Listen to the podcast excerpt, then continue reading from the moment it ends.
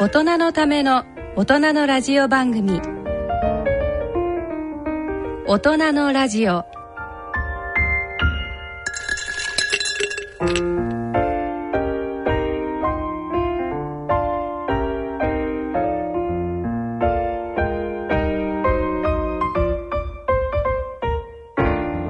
皆さんご機嫌いかがですか？沼尾ひろ子です。ご機嫌いかがですか？今井美智子です 大人のラジオ第3土曜日のこの時間は大人のアウトドアをテーマにお送りいたします。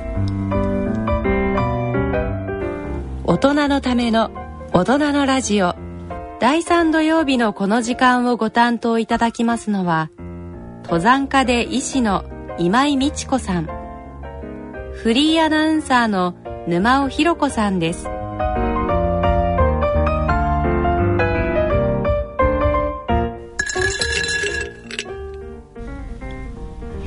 えー、ここでですね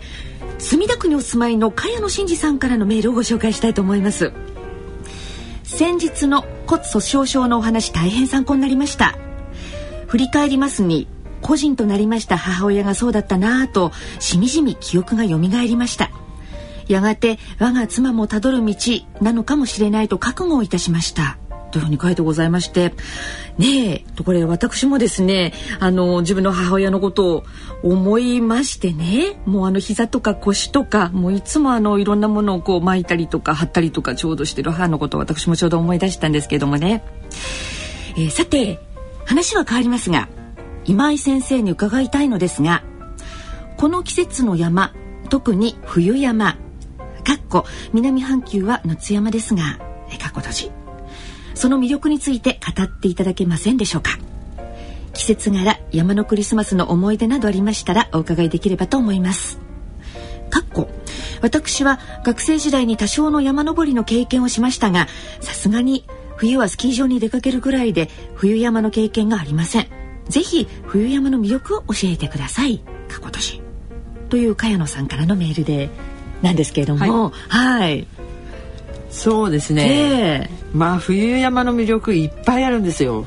あの夏なんかですと私特にロッククライミングやるんで、はい、岩登りをしていると水がないので喉乾乾きますよね、えーえー、水筒も水いっぱい持ってかなきゃ長い登攀はできないしと、うんうん、で冬は雪があるから、はい、壁でもなんかちょっと喉かいたなと思ったら雪掴んでねペロッと食べられちゃったりとかってするんで、はい、基本私は冬山の方が、うん、しかも雪山の方が好きなんですね。そうなんですか。うん、なんだけれども、うんうんうん、あのまあ魅力を語ってくださいって言われ言われているのに申し訳ないんだけど、うん、あのここのところ天候が非常に変わってきまして今年はね、うん、特に冬はいそう、で今年だけじゃなくって、うんうんいわゆるその地球レベルではい。もう気象変動が起こってますよね。はい、なので、うん、大雪が降って、うん、それがまあ日本の場合割と天気コロコロ変わるんで、まあ、前の日が雪でも次の日は大丈夫みたいなことが多いんだけど、えーはい、最近例えば台風なんかでも、うん、1個来たのに2個目が来るとか、はい、台風一過にカラッと天気にならないでまだ曇っていてあのなんていうのかな空の上の水分の量が多いだけじゃなくて、うん、大気汚染物質の量が多いから、うんうん、いっぱい雲ができちゃうとかそういうようなこう異変がいっぱいありますよね。はいそうですね。なので、うん、山の天気がなかなか読めないので、うん、特に雪が降ってしまうような北半球の冬山は、はい、本当にいろいろ注意に注意を重ねないと、はい。うん、だから、うんうん、あの要するにトレーニングをして体力を鍛えておくこともそうなんだけど、はい、天候の読みを、うん、あの寒天望気って言って自分たちが例えば向こうからね雲が来たら、はいうん、あと2時間ぐらいで雪降ってくるとかね、うんうん、ちょっと風が出てきたら、うん、あと何時間ぐらいのうちには安全なとこ行っといた方がいいっていう昔のが通じないんですよ。あだからかなり詳細な、いわゆる気象予報っていうのを見ておくっていうことがまず必要だしそれから装備も何があっても構わないように、暖が取れるものとそれからもちろんエネルギーがないと困るから食料、はい。うん、これはもうあの非常食って我々呼ぶんだけど、えー、それをちゃんと持っていくことと、あとは風雪を、まあ、あのカバーするために、うん、あの山の中でね、例えば吹雪で体温を奪われるとものすごい消耗なんで、はい、えっ、ー、とまあ大体そうですね、うん、30分ぐらいしか持たない時もありますよね。だけど、うんうん。薄いペラペラなナイロンみたいなシートがあって、はい、それのフライシートっていうのかぶってるだけでもだいぶ違うんですよねだからテントなんかをねちゃんと持って行ったりとかそういうようなことがものすごく難しくなってきたっていうか大変になってきちゃったのでこの方なんかあのさすがに冬はスキー場に出かけるぐらいですが、っておっしゃるから、はい、山の魅力よりも、うん、うん、スキー場もすごくいいから。うん、うん、はい。例えば樹氷とか無氷とかの綺麗さとかね。樹氷っていうとなんか蔵王ってすぐ思い浮かぶんですけど、はい。で無氷っていうのはあの枝につくので、あれなんかも、例えばスキーをなさるだけじゃなくって、スキーしてる途中で、はい、こう滑ってる途中の斜面のところに無氷のついている枝なんかがあったら、はい、そのスキーをこう横にしてコロッと寝転がってそして青い空と、はい、その無氷のついてる枝をあのちょうど幹のところに頭寄せて、はい。うん、といってもあの、えー、幹のすぐ下のところって穴開いてんですよ。冬は、えー、丸く。ああ幹の周り？周りが、はい、うん、なのでそのちょっと手前のところで頭をして、うん、で上見たらすごい綺麗ですよ、うん、みたいな楽しみ方をなさった方がいいのかななんても思ったりします。あとは、はい、やっぱりあのえー、夜でもちょっと出たりできるじゃないですか。スキー場の時ですか、うん。うん、はい、山も同じなんですけど、えー、山でだから晴れた日にその無標をあの寝っ転がってね雪の上で見たりするともう本当に素敵だし、えー、で夜、はい、夜はやっぱりね山の夜はテントのにいようが山小屋にいようが星空が綺麗。うわ本当に満天星空で、はい、であれ昨日一昨日？はいあの確か、はい、双子座流星群そうそうそうそう、ね、だったですよね、えー、えー、ご覧になりました？あねえ。ねえ私ね、大好きだから、はい、もういつも吹き出しのところバーッとかいうの見てるんですけど、はい、山に行ってるとそのほらその時期じゃないっていうか、うん、あの双子座流星群っていつも毎年今頃なんだけど、はい、素晴らしい年っていうのは今日も今年もそうだったんだけどあのえー、素晴らしい年っていうのが10年ちょっとに1回ぐらいあって、うんうん、そういう時はわざわざ山行ってシュラフの中に入って、えー、そして見たりするんです。でもそれは雪山には行かないのね、はいうん、森の上ぐらいの山に行って、うん、それでも寒いんですけど、でももうあのほら立ってて上向くと首痛くなるけど、うんうん、寝っ転がると楽だからシュラフの中入っちゃえばシュラフザックの中入っちゃえば。ものすごい最高に見えるんだけど。一番ね感激したのはね、はい、冬の戸隠山行く時にね、はい、あの鈴煽りのところまだ車で行ってたら、はい、百武水星っていうのがバーってねあの空に走ったんですよ。百武水星ですか、うん、で水星だから一つなんだけれども、ええ、もう本当に明るいあのそうだな卵の黄身色みたいな、えー、くるくる回ってるように見えたんですけど、はい、あれはすごかった。えそれをそれが偶然見えたんですか？でその日がそうだっていうのをチェックしてなくって、はい、でみんな山仲間一緒に行ってて5人ぐらいで、うんうんうん、でそのうちの一人が、はい、高校の理科の先生だったのね、えー、あのそう。であのその人だけがねもう知ってて「あっ見えちゃったわ。百田家先生だとか言って。もうみんなすごい盛り上がりましたけど。だからあの、うんうん、スキー場のあの24時間、はい、要要はだから昼間だけ滑って、うんうん、滑るだけに熱中するんじゃなければ、うんうん、冬山の景色も見られるしその夜の星空なんかも見えら見えるし、はい、特に夜になると、うん、あのピリッとしたあのなんか鼻の頭が痛くなるほっぺたとかね。かパリパリあのそうそうそう。だけどすっごいこう、なんていうの？あの新鮮な空気みたいな。はい。ああいうのもね味わえるのは、うん、あの冬山と同じです。うんだから、はい、そうですね。天候のことを考えると、うんうん、かなり熟練した人でもみんな最近遭難が多いので、うん、うん、ちょっとこれから冬山行って味わおうと思われないで、うんスキー場で山の魅力を味わっていただければなって思います。はい。ということでかのさんご参考になりましたでしょうか？それでは大人のラジオ進めてまいりたいと思います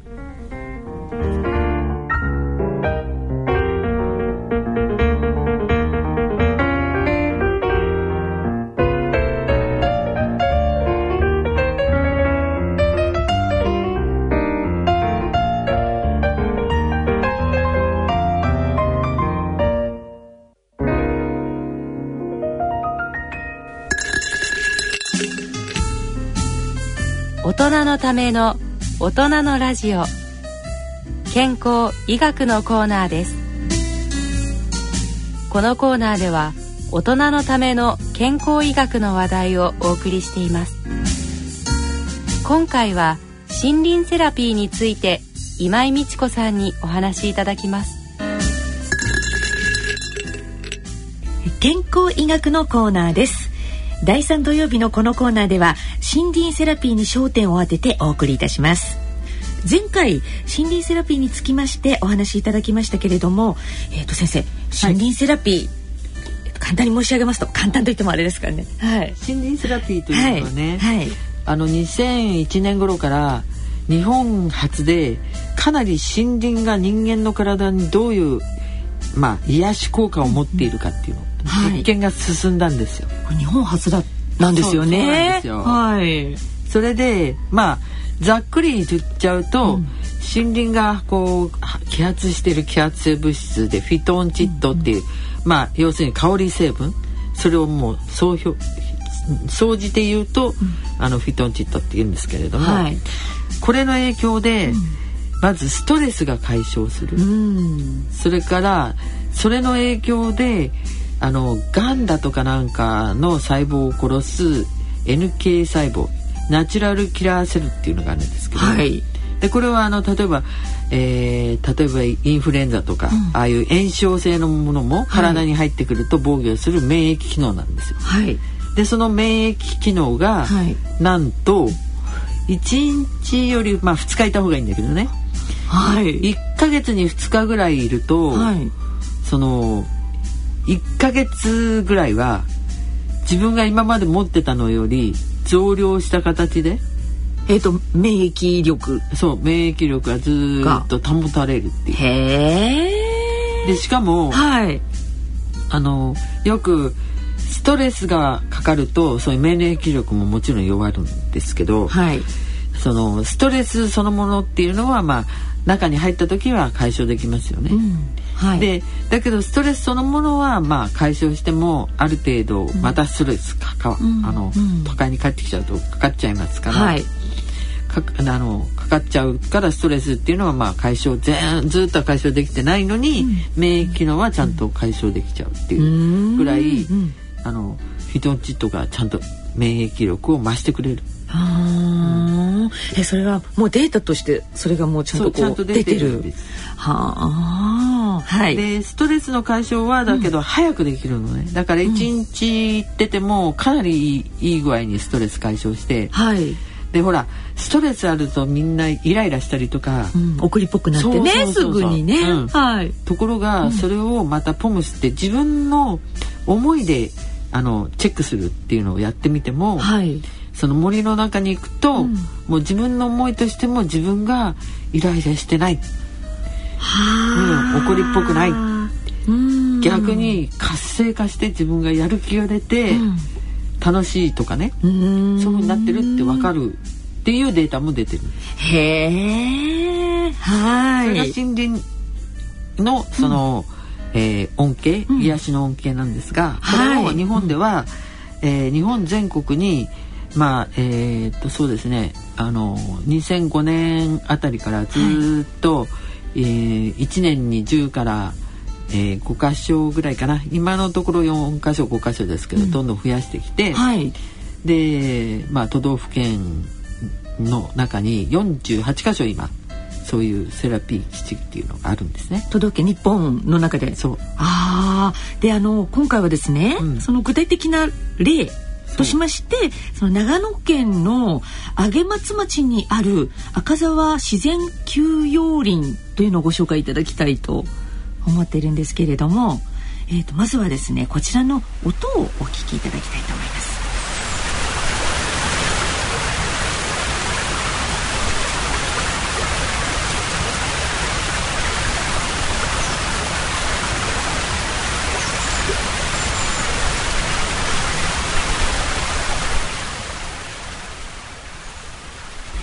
こちらはあの今井先生が実際に録音してした音そうなんです。ですねはい。あのー、まあ赤沢のね、はい、そのこれはあのいわゆる自然休養林っていうところなんですけれども、はい、上松町にあるんですね。はい、で昭和45年に自然休養林第1号っていう、まあ、林野庁が作ったんですけれども、はいうんうん、でその頃はまだその心理セラピーみたいな科学的なことが分かんなかったので、はい、えーと小えーと、1930年に当時はソ連ロシアのあのトーキンっていう学者がね、はい、あのフィトンチッドっていうのが体にいいっていうのを発表したのを元にして、うん。うん、当時のリア庁の長官の、えー、が要するに森林浴っていう言葉を作ったんですよ。森林浴ね、はい。で森林浴がどうも体に良いらしいと示唆されます、みたいな形でやって、はい、で国内初の森林浴大会っていうのをここで作ったその伝統ある場所なんですよ。へ長野県の、はい木曽福島から、まあ車で行けば1時間ちょっとぐらいなところなんですけど、はい、まあそこからまあ木曽福島から、うん、あの JR で上松駅まで行ってから、はい、バスでまた行くと行かれるっていうところなんですけど、ね、はいはい。うん。本竹交通バス。ってかなんかね、そうそうそう交通バスですね。だから、はい、山奥なのよ。でも山奥だからこそ、はい、すごいこう森がフィトンチッドもいっぱいあって、はい、しかも広い森でその、うんうん、えー、いわゆる自然休養林っていうふうにして作ったとこですから、えー、ルート、まあ、コースもいっぱい取れるような一日いても、うん、あなんていうのかな、はい、もう一日では足りない？あのー、2日十分違うとこ歩けますよぐらいいっぱい。ああそのぐらいコースがたくさん充実してるんです、うん、はい。でそんな中なので、うんはい、まあどこで音取ろうかなとかって思って大変だったんだけど、はい、でもとりあえずはねやっぱりね森の中をひたひたと歩いたり、うん、ゆっくりそこに座ってるのもいいしそこで風の音とか聞いてるのもいいんだけど沢が流れてる、はい、そうするとそのいわゆる森の持ってるフィトンチッドと、うん、あとはあのある程度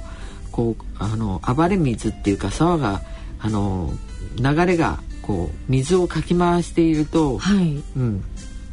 そうするとマイナスイオンも出てたりしてるようなところ。ああ、あの滝だとよく滝はすごいんですよね。ねえ、うん、マイナスイオンってよく、うん、はい、あの出るんですけど、はい、滝じゃなくてもそういうちっちゃななめなめたきりみたいなところでも出ますんでそういうちょっとあの沢の音が聞こえるようなとこがいいんじゃないかなとかって思って、ちょうどその全体から言うと中心部みたいなところ、はい、コースの中にあるんですけど、はい、えー、そこの川の川べりのところでね、うん、撮ったんですよ。いやこのなんかやっぱりさわさわさわっていう音と小鳥のさえずりと。そうね。で小鳥が意外にね、はい、あの山なんかに行くとあの私たちが入っていったっていうことで、うん、結局なんかあの「おなんか来たぞ」みたいな。で気球時を知らせる鳴き声っていうのがあるんです。それだともうね、うん、あのすごい強い鳴き方するの。だけど、ここの森はもともとそうやってその癒しをのためにゆっくり歩いたりとか座ったりとか、おっとりした行動をとる人々が行ったりしているから、はい、鳥の方も慣れてきちゃったんじゃないかと思うんだけど最初はもしかしたらピピピピピピピピってお互いにあっちとこっちで知らせ合って変なの来た、はい、変なの来たってやってたんだろうと思うけど、うん、だから山の中入った時にうるさい鳥がいるところは、はい、あんまり人が行ってないところなんですよ。でもピピピピじゃなくてこれぐらいの感じで泣いてる、はい、うん、っていうのは、多分人慣れしてるんだと思うんですけど。っていうのはもう、ここはだからそういうために作られていて、しかもちゃんと実験でフィトンチッドの量も多いです、木漏れ日もしっかりしています、えー、大気の汚染度も低いです、そういうのが全部分かってる森なのでね。でしかも、歩く場所は板張りだったり、もうコマ撮りコースなんていうのから、はい、まあコースはコマ撮りコースはじめ8箇所ぐらいあるんですけど、そんなにあるんですね、うん、でもコマ撮りコースなんていうのは板張りですから。ああで欄干もついていて。あじゃあ本当に誰でも？そう。気軽に気持ちよく歩ける感じですか？そこからちょっと次のところなんかに行きますと、うんうん、今度はあのえっ、ー、と基礎福島っていうと、はい、基礎五木っていう、うん、あのもともとは木材を搬出してたところで、うんうん、えー、ヒノキ、はい、サワラ根津子、はい、アスナロ高山木あ五木って五本の木ですね。五種類。五種類の木。ですね、うん、はあ。で、ほとんどヒノキ科でまあ高山木は高山木科なんだけど、はい、の木がを搬出してたところだから、はい、そういう木がいっぱいこうあるんでそれらの、要するに間伐採しなきゃなんない木とかを伐採したらそれをチップにして、はい、でチップロードがだえー、だから歩いててもすごい柔らかいのえそれ何コースなんですか？それチップロードのあるところ？あるところ、大体そうですね、うん、コマ撮りコースから行って、先のあの川渡ったあたりから先なんかもそうだし、うん、それから、うんあとどこだっけな。大そうですね。中央のコースが割に多いですね。はい、うん。触れ触れ合いの道のであの何出発点のとこからすぐなんていうのはもうチップをもうちゃんと固めてありますね。ここに書いてあります。ヒノキチップ。そう。えっ、となんでこれ。超もうそれは舗装してんの、あここ舗装。へえ固めてあるんですよ。最初のとこなんかは。うわすごい。もう本当にね森ってこんなにいろいろ楽しめるのかっていうかいろいろなものを見せてくれるのか、聞かせてくれるのか、香らせてくれるのかっていうのが、そうですね。国内48箇所ある中でも最も多彩かな。はあ、あの別な意味でね、うん、あっち行ったりこっち行ったりっていうコースをいっぱい持ってるところがあって、はい、それが一つずつ特徴があって多彩なところとかもあるんですけど、はい、ここはもともとが林野庁が大事にその、えー、いわゆる自然休養林として全体を確保してるから、それが一つのルートが全部つながった形で8ルートあるんだけど、うん、どのルートにも行けるし、うん、その全体で行くと、いろいろなものがこう自然に出てくるみたいなつながってる？うん、うん、じゃあある意味あのなんだろう、えっと、私は初めてだからこのくらいそうそうそう。しかちょっと歩けないかなと思う人とか、うん、いやもっと頑張っていけるよで体力あるしとか、うん、っていうか、あのさっき説明をし損なったかな？あの心理セラピーっていうのは、うん、あの要するに科学的に証明されたその癒し効果、うん、だからまあストレスが低減しますとか、うんうん、それから NK 細胞がまあ復活しますとか、はい、そういうことだけを使って、うん、そしてその森林の中でフィトンチッドを享受してもらおうっていうことなので、うんうん、あのハイキングだのトレッキングだの、体力勝負で行く場所じゃないんですね。あはあ、むしろ、はい、普段、自分たちがその都会にいるとしたら、うん、起きてて、作業して活動しなきゃなんないっていうよし、え外界に向けて、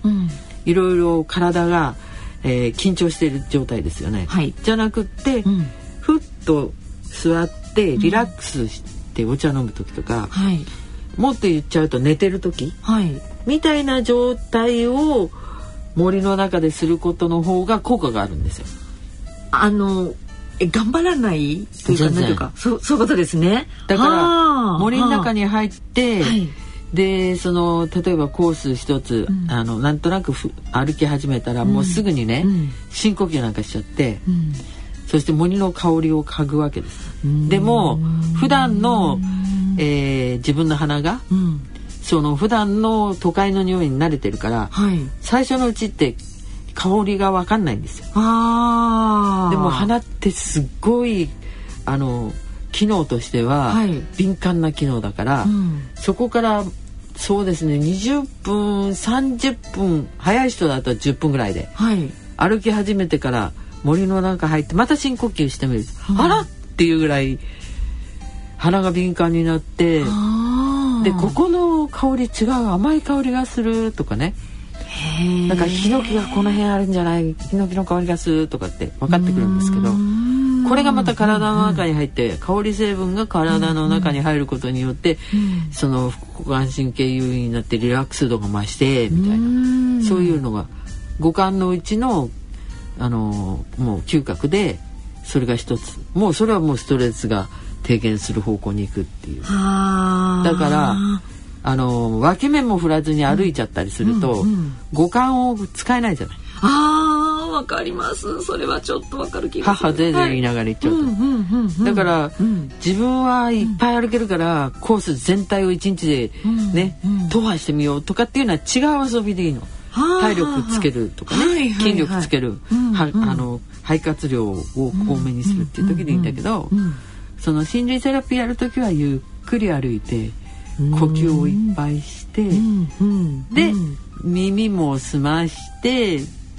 でそういう時はもう座り込んで、はい、だからせせらぎの脇で座りながら、はい、と鳥の声も聞いて、うんうん、せせらぎの音も聞いて、うんうん、っていうと、うん、秋なんかだと葉っぱ落ちてくる音とか風の音とかも全部聞こえますしあのそうですね。春のちょっと夏っぽくなった頃なんかだと、うん、あのなんだろう。虫の羽音、うん、はい。そんなのも聞こえちゃいますよ。でそれだからそうすると今度は聴力も使えて、はい、もちろん視力はもういろんなね視野のところにはいろんなものが出てきて、うんうんうん、でその辺もあの各地域やっぱりそうなんですけど、うん、あの赤沢の場合には、はい、あの春にね、うん、えー、まあこれシーズンがあってあの冬はもう雪だからもう全く使えないので、はい、赤沢の場合には5月からそうですね、はい、10月までが森林セラピーシーズンになるんですけれども、はい、でえー、森林セラピーガイドだとかなんかもいるんで、うん、はい。金谷さんのガイドさんがついてくださるんですそうそうっていうか、うんうん、ちゃんと申し込んで行くと、うんうん、あのガイドさんもつきます、はい、それから自分が行く前に、うん、えー、アミラーゼテストっていうのをやると自分がどれぐらいストレス持ってるか分かって行く前に、うん、血圧がどれぐらい高いかが分かって、うんうん、で帰ってきてからもう一回やって、はい、ってなると。今度はどれぐらいストレスが取れたか血圧が下がったかみたいな。そういうのもあのそれは、あの毎週木曜日は医者はいないかもしれないけど看護師さんがいてその森のお医者さんっていう、ちゃんとそうした建物なんかもあるんですけれどもそこでやっててくれた、まあ、ガイドさんたちもそこのあの手前のところにいるんですけれども、はい、そのガイドさんも森林セラピーガイドっていうのと、森林森林セラピストっていう2つの種類。あであの、はい、普通一般にまあ要するにまあ健常な方々、はい、まあ森林セラピーガイドさんでいいんだけど、はい、あある程度ちょっとねなんかあの腰が痛いだろう、うん、えー、ちょっと歩くのがどうなの、うん、っていうような方なんかの場合には、うん、森林セラピストさんの方がいいかもしれない、ね、あの、はい、えー、セラピストのはい、あの試験を受けてる人たちっていうのは看護師さんだとか機能療法士さんだとかそういう人たちの方が多いんでね、はい、ちょっと医学的なことが分かってっていうのがあって、はい、で話が途中からそっち行っちゃったんですけれど、はい、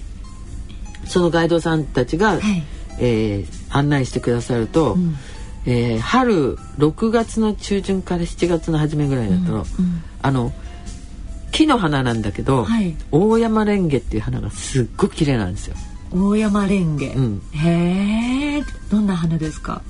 あの白くって、うん、真ん中に軸がある花なんですが、まあ、大きさは両手でそうですねバーって開いてるんだと両あ人の指の大きさもあるけど、うんうん、両手で丸つか作ったぐらいかな。結構大きい大きいですね、うん、花だから、はい、綺麗な花なんですけど。でそれもある場所があって、ええ、でガイドさんが一緒だとそこを案内していただいたり。それからあの大山レンゲ見ちゃったなんつって帰ってくるじゃないですか、はいうん、そうそうすると帰りに、うん、あのセラピーガイドさんがな何を言うかっていうと、はい、もう一回秋にいらっしゃい。秋にいらっしゃると、うん、丸葉の木っていうのがあるんですよって言われるんですよ。うんうんはい、でそれって何なんですか？って、うんうん、丸い紅葉の葉っぱがあって、はい、だから葉っぱはもう赤く紅葉してね、はい。うん、でも花も咲いていて。えーでなおかつグリーンの実もなってるのがあるんですよ。不思議。でしょ？絶対見たいと思うからまた行っちゃいますよね。え見きゃね見たいですね。っていうふうにその中にあるいろいろなものを見たり聞いたり、香ったり、味わったり、うん、触ったりそういう五感を満足させられるものがものすごくいっぱいあって。でもう一つこの赤沢の特徴っていうのは何かっていうと、はいその初期から、うん、あのえー、っと基礎基礎病院、はい、だから県立基礎病院の院長先生が、非常にその癒し効果ということで予防医学になるわけですから、結局今ほらあの生活習慣病なんていうと、うんうん、大体あれでしょ、うん、あの肥満だとか、うん、それから高血圧だとか、はい、えー、ストレスさえ下げればだいぶ違ってくるものが、あの糖尿病も含め、い。ろいろありますよね。うん。そういうことから始まることもあって、うんうん、で院長先生が予防医学的に使おうっていうことも考えられたんで、だから基礎病院の方に森林セラピードックっていうのを作られてるんですね。でそのドックは、一般のドックと同じ全部のメニューがあって、それもやれるんだけど、それにプラス、アミラーゼチェックとか、血圧測定やってでなおかつその全部のパックでいくと、はい、えー、森林セラピーにその休養林の中へ行って、うん。うん。うん、そしてその、あの使用前使用後じゃないけどそのチェックもしてもらってみたいな。ことができるんでまあ一泊二日は必要になってきちゃいますけれどもそういうのもやってらっしゃる。まああの48箇所の中では今のところそのドックまでやってるところはあのただ一箇所、うん、なんですね。そうですか。うん。これその一泊する時にはえっ、ー、と宿とかは？ああのーうん、大体各地そうなんですけれども、はい、森林セラピーっていうのがさっきね、うんうん、いろいろ申し上げたように、はい、あのー、地元の方々が理解していないと、えー、えー、例えばセラピーに来られた方々が、うん、えー、ゆったりとしてしかも、森の中で寝っ転がったりするわけじゃない、なんであの人たちなんて地元の人が思ってもおかしいじゃないですか、うん、だからもう地元の人たちの中で特にサービス産業の方々には、はい、あのこれからここの村もしくはここの町ここの市、はい、今なんかはえー、県まで一つ山梨県まで入ってますけど、はい、そういうところは森林セラピー基地ですっていうのを、うん。うん、あの皆さんに理解していただいてるんですね。うん、なので、うん。うん、宿屋さんは宿屋さんで、はい、じゃあそこで協力しましょうみたいな手を挙げてくださったところを、まあ、指定の宿みたいな、うん、作ってたり、はい、あとは森林セラピー弁当なんて言って、お弁当？そうそう。地元のもので作ったヘルシーなお弁当、うん、みたいなのをちゃんと作ってたり、はい、そういうこう周りのこともいろいろやってあるので。うん。でそれをだから、えー、一番最初はねほとんどが地方行政がエントリーしたので、はい、例えばまあ赤沢の場合ですと、うん、赤沢の町役場ですね、はい、えー、上松町役場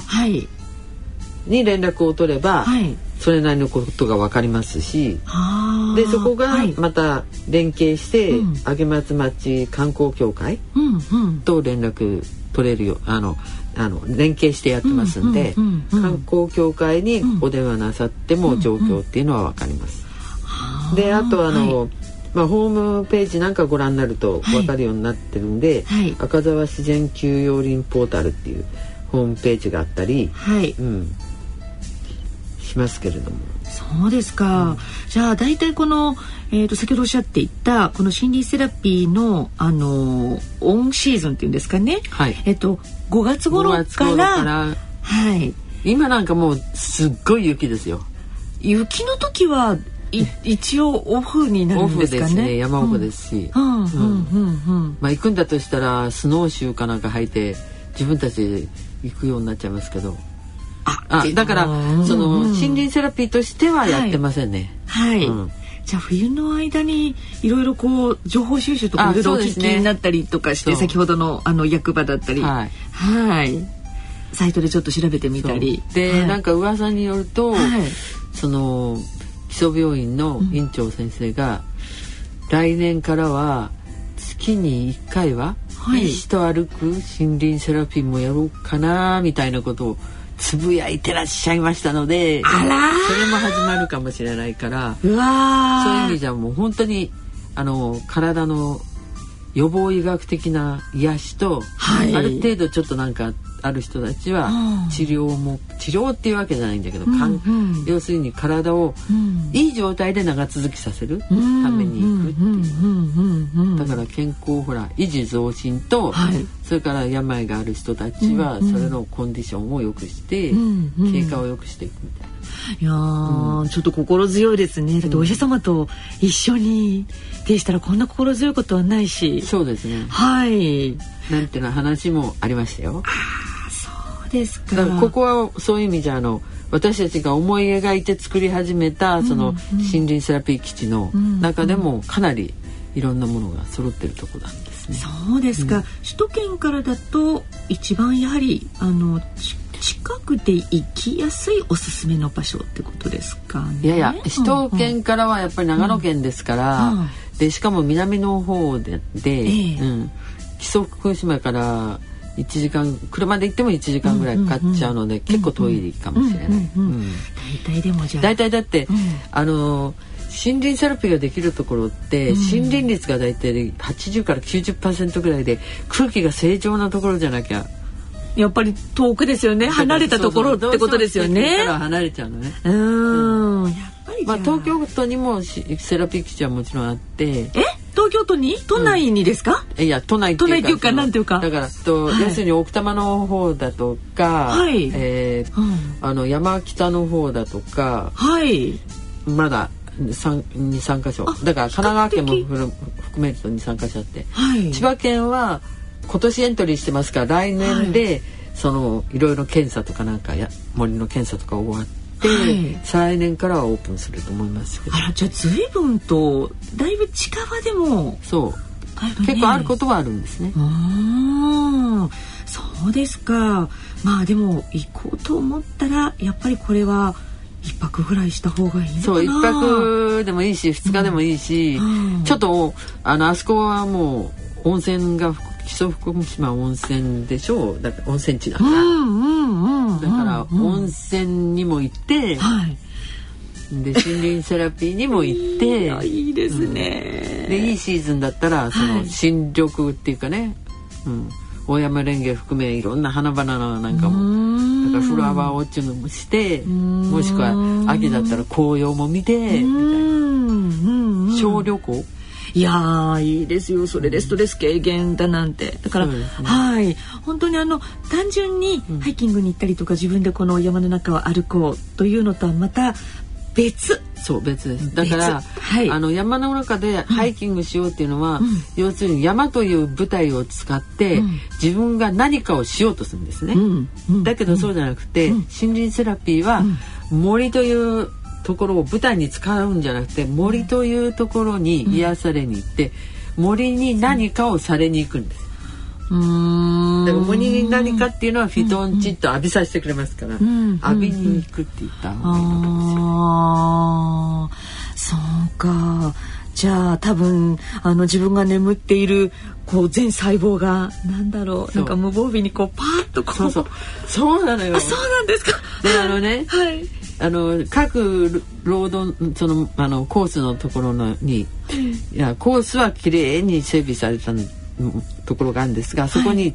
こうなんて言ったらいいのかな、うん、森林の中でもちょっと森林が伐採されたようなこう広場みたいなのがあるんだけど、うん、はい、でそれが川の脇だったりこうさあのせせらぎの脇だったりするんですね。でそういうところで、みんな寝るわけ。そうね疲れてるわけでもないのに5分で寝ちゃう人もいますよ。耳聞いて。だマットレスみたいのついてでみんな寝て大体15分から20分ぐらい寝ると気持ちよかったってみんな。うんあのマッサージ屋さんとかねいろんなとこに、うん、行かなくてもそういうところでね。ああ、いやぜひ来年は体験してみたい。あ、そうですね。いやしてみたいですね。ねえ、やっぱりあのねこういうふうなお仕事してますとやっぱ時間に追われたりですとかね、えー、やっぱりねやっぱりキュッキュッっていうふうにこう時間時間時間でも皆さんお仕事なさってるとそうだと思うんですけれども全くそういうことを気にせずに、うん、森の中からいるだけでこう自分が元気になれるとしたらいやいいなと本当に思いますね。でデータの中には、はい、あのアディポネクチンっていう、うん、なんかあのまあもともとはその糖の活性を良くして、糖尿病予備軍みたいな人にもいいんだけどあの、えーと、アンチエイジングホルモンとも言われてる。え？ー、いやー何ですか？そうなんですか？本当ですか？そういうデータもちゃんとある。あら前先生がそれだけいつも若くしていらっしゃるのは そのせいも ありなのかしら、うん、そうですか。森にはもっといろいろな魅力が、うん。うん、魅力っていうかその持っている医学的な力があるだろうっていうので、うん、今まだあの研究者たちはどんどんどんどん研究してる段階で、でその研究も日本初でどんどん高めようとしてて、で国際学会も持ってるんですけど、私たち、はい、そしたらもう、えーと、フィンランドにも2か所、はいそれからあそこはなんだっけ？えーと、韓国なんかを大統領令で3か所も作っちゃいました。えー、そうなんですか。でアメリカは、うん、そのいわゆる、えー、情報を収集して、うん、それでして結局ハーバードの先生なんかが、はい、じゃあアモリアメアメリカのそのだから米国には支部作ろうとかって言って今運動したりしてる。あでもこれからなんですね。アメリカね、うん、あでもあれだけ広いですしいろいろできそう。そう。ねえ、そうですか。でも日本は、はい、まあ先進諸国としては3番目に森が多くてしかも美しくて、はいうん、樹種がたくさんあって、うん、だってね、うん、亜熱帯から寒帯まであるから、だからどこ行っても違うものを楽しめて、だからフィトチッド量も多いし、最高なんですよ。日本ね、うん、ああ我が我が日本が発祥のね、うん、場所地であるし、うん、そうですかぜひ来年私はちょっと本当に体験したいのでその時には今先生よろしくお願いいたします。はい。ということで森林セラピー、今日はですね赤沢自然休養林のえっ、ー、とご紹介をいただきました。どうもありがとうございました。で次回からはまた具体的な基地とロードをご紹介しながらお伝えしてまいりたいと思います。はい、はい、ありがとうございました。どうも。ありがとうございました。